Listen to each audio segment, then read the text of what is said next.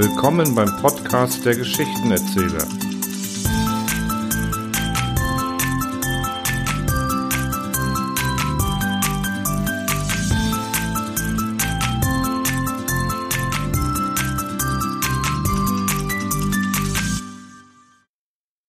Der Allwissende ist eine Kurzgeschichte des leider in der heutigen Zeit fast in Vergessenheit geratenen polnischen Schriftstellers Janusz A. Seidel.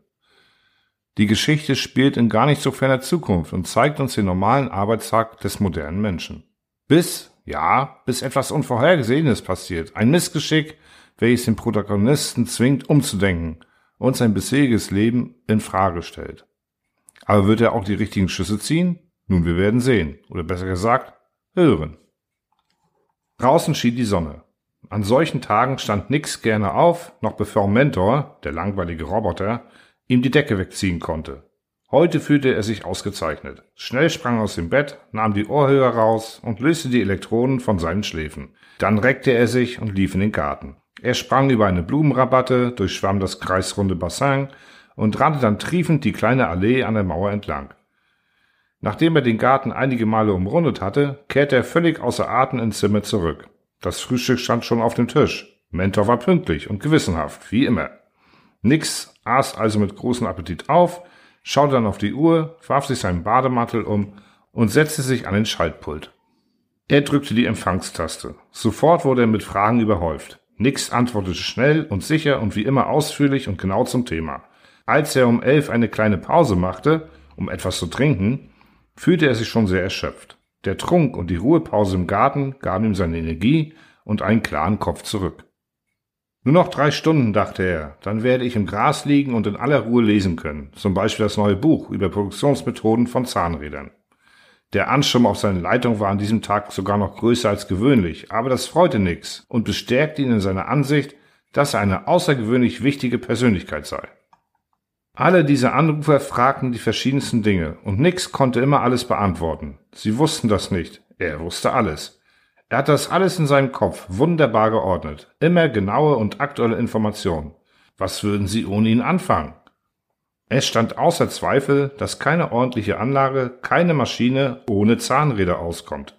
Nix wusste genau, dass das so war, da doch viele Leute ihn täglich nach diesen Dingen fragten. Einige erkannte er schon an der Stimme, manche fragten zwei, dreimal dasselbe, aber er erklärte es ihnen immer mit großem Verständnis und geduldig wie immer.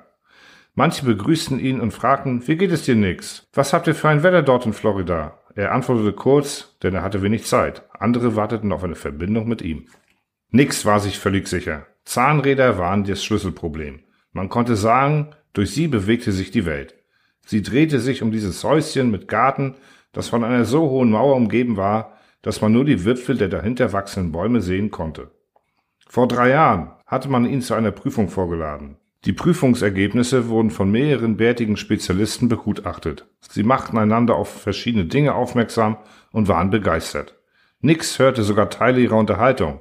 Welch ein Fassungsvermögen, sagten sie. Was für ein hervorragender Gedächtnisquotient. Wunderbares erstklassiges Material. Dann hatte man Nix hierher gebracht. Zuerst hatte er nur gespielt und mit Mentor Sport getrieben.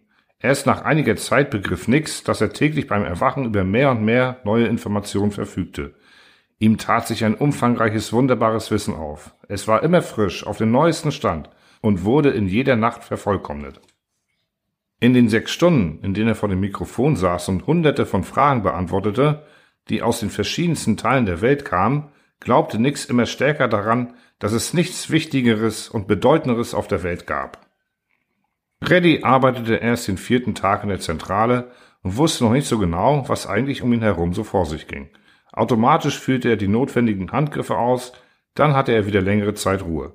Er versuchte etwas von den Gesprächen mitzubekommen, die auf den einzelnen Leitungen mitgeführt wurden.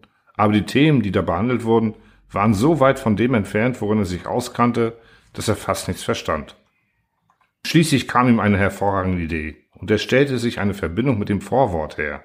Die monotone Stimme auf dem Band erläuterte etwas sehr weitschweifig, dieses und jenes konnte er sogar verstehen. Allmählich bekam Reddy eine leise Ahnung davon, wo er eigentlich arbeitete. Unsere Enzyklopädie ist ein Experiment, das im Moment erst einen kleinen Wissensabschnitt umfasst, erklärte die Stimme im Hörer. Die Nutzung des gesamten Fassungsvermögens des menschlichen Gehirns macht es möglich. Eine Lampe signalisierte eine Störung in der Leitung und ließ Reddy die Erklärung vergessen. Als er sich wieder einschaltete, war die Rede von der Psychologie der Informationsspeicherung, von überflüssigen Informationen, die notwendige überlagerten, von der Isolierung des Gedächtnisses gegen unbedeutende Erscheinungen und Informationen und schließlich von der phänomenalen Begabung kleiner Kinder, sich Informationen anzueignen. Reddy bekam nur sehr wenig davon mit, denn der leitende Ingenieur unterbrach ihn dauernd, um ihm irgendwelche Anweisungen zu erteilen. Als Reddy wieder einen Moment Zeit hatte, sagte die Stimme im Hörer gerade zum Abschluss, unsere Enzyklopädie unterscheidet sich von allen bisherigen dadurch, dass jedes Stichwort im Gehirn eines sehr jungen Menschen untergebracht ist.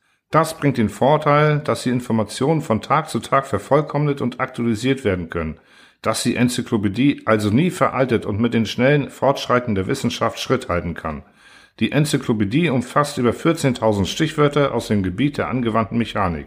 Jedes Stichwort ist durch eine eigene Leitung mit der Zentrale verbunden. Außerdem, Reddy riss die Kopfhörer von den Ohren und sprang zum Kontrollpunkt. Man konnte mit bloßem Auge sehen, dass eine Havarie in der Leitung aufgetreten war. Es war 14.10 Uhr. Nix wollte gerade sein Mikrofon abschalten, als er in den Kopfhörern ein knackendes Geräusch hörte, dann stellte jemand eine Frage. Nix hörte zu und seine Verwunderung wuchs. Schon nach den ersten Worten stellte er mit Entsetzen fest, dass er nichts, aber auch gar nichts davon verstand. Er wollte gerade um Wiederholung bitten, als eine andere Stimme ihm zuvorkam und sicher eine Antwort gab, die er ebenfalls nicht verstand.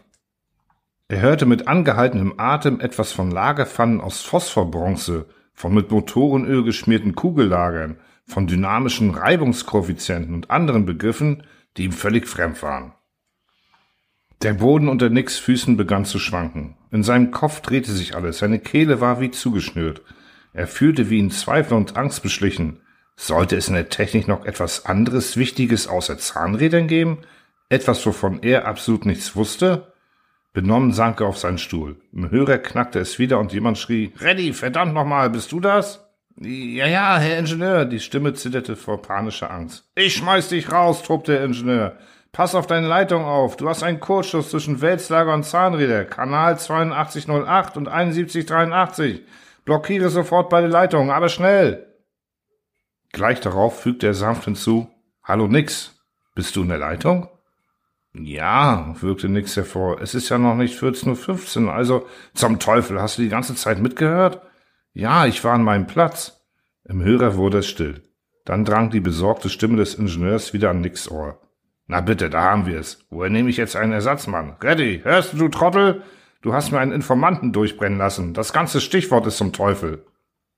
Kann man das nicht irgendwie reparieren? brummte Reddy unsicher. Unsinn, sagte Ingenieur Barsch. Wenn so einer erstmal begreift, dann ist Feierabend. Die Stimme des Ingenieurs im Kopfhörer verstummte. Nix saß immer noch benommen auf seinem Platz, als wäre ihm etwas Schweres auf den Kopf gefallen. Er dachte intensiv nach. Weltslager. Also gibt es außer den Zahnrädern auch irgendwelche Lager. Morgen werde ich verlangen, dass Mentor mir die gesamte Literatur zu diesem Thema bringt. Es wird sicherlich nicht so viel sein. Ich muss alles über diese Lager wissen. Wie ist das bloß möglich, dass ich nichts davon gewusst habe? Ich hätte mir doch denken können, dass wenn es Zahnräder gibt, sie sich ja irgendwie drehen müssen. Wenn sie sich also drehen, dann sind auch Lager erforderlich. Wenn ich mich noch in den Lagern auskennen werde, dann weiß ich wirklich alles. Denn schließlich habe ich ein außergewöhnliches Gedächtnis. Warum sollten Sie andere fragen, wenn ich darüber und auch darüber Bescheid wissen kann? Ich muss alles über alles wissen. Ermutigt von diesem Gedanken nahm Nix die Kopfhörer ab, ging in den Garten hinaus, übersprang eine Rabatte, die aussah wie ein Zahnrad, lief an den Rand des kreisrunden gezahnten Bassins, durchschwamm es und stieg auf der anderen Seite wieder heraus. Dann umrundete er auf der kleinen Allee, die entlang der Mauer verlief, einige Male den Garten. Die Baumkronen hinter der Mauer waren kunstvoll gestutzt und hatten die Form von Antriebsrädern. Erschöpft legte er sich ins Gras auf Blumen, die aussahen wie Zahnrädchen. Was können nur diese vierstelligen Ziffern bedeuten? Kanal 8208 und 7183, dachte er beunruhigt.